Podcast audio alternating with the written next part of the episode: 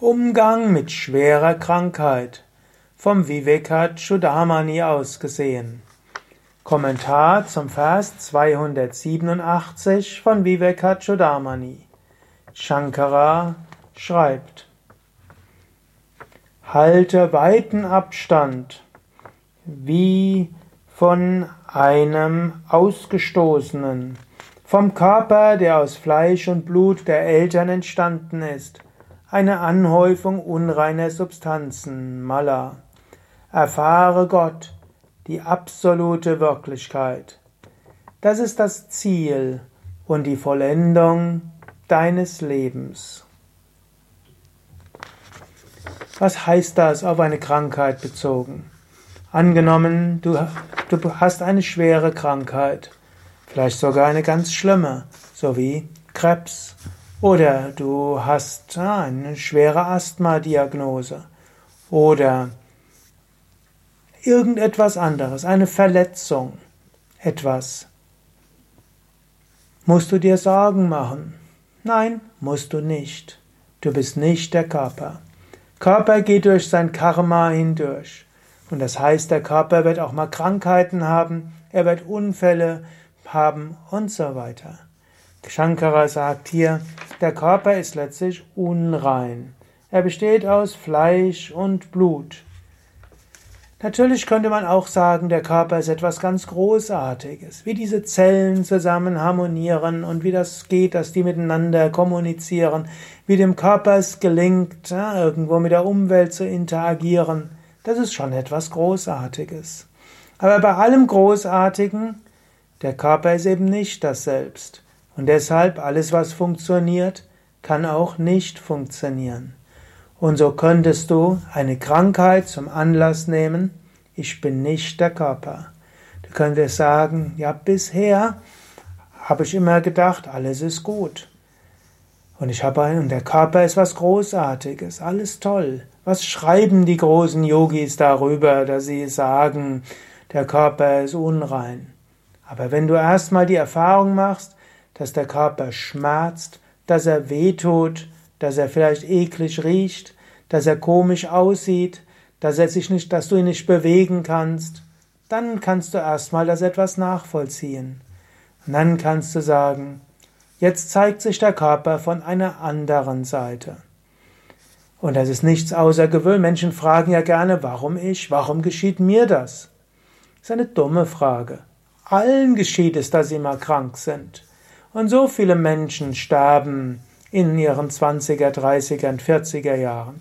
Und so viele Menschen sterben, nachdem sie jahrelang im Elend sind.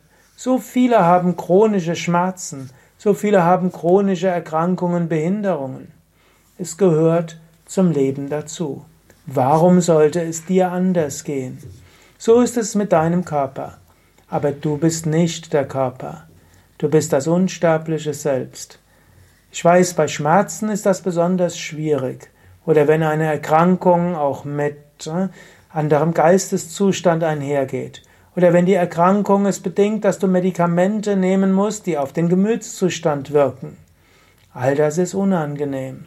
Aber du als Selbst bleibst gleich. Und du könntest auch der Krankheit danken. Und du könntest sagen, ja danke, liebe Krankheit.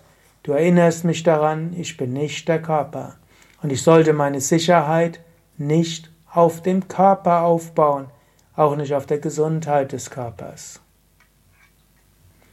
Ja, soweit der Kommentar zum Vers 287 von Vivekachudamani.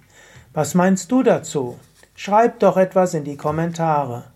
Was hältst du jetzt von dieser neuen Weise, die ich seit etwa zehn Verse nutze, das heißt also Vivekachudamani anwende auf Alltagsprobleme.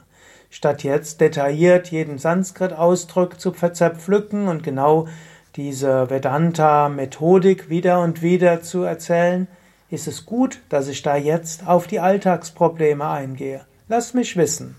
Hast du vielleicht auch noch andere Weisen vom Vedanta-Standpunkt aus auf die herausragenden Alltagssituationen einzugehen, die ich erwähne? Schreibe es in die Kommentare. Lass andere davon profitieren. Danke. Und noch etwas. Bei Yoga Vidya haben wir ja auch jede Menge Vedanta, Seminare, Vorträge, Weiterbildungen und so weiter.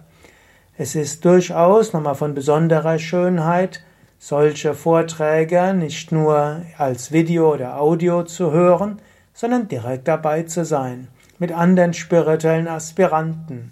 Da wird das Ganze noch lebendiger und erfahrbarer. Und wenn du in einer Ashram-Umgebung bist und täglich meditierst, Yoga-Übungen machst und Pranayama übst, also dein Geist sehr sattwig machst, dann fällt es noch viel leichter, die Wahrheit dieser Aussagen zu verwirklichen. Daher möchte ich dich ermutigen, kommt in einen Ashram. Und in manche der Yoga Vidya Stadtzentren gibt es auch Kurse in dieser Art. Auch dort kannst du lernen und wachsen. Alle Informationen über die Yoga Vidya Ashrams und Zentren und die Vedanta Kurse auf www.yoga-vidya.de. Gib dort einfach ein Vedanta Seminare oder Vedanta Weiterbildung oder Shankaracharya Weiterbildung, dann kannst du sehen, welche Seminare es momentan bei Yoga Vidya gibt.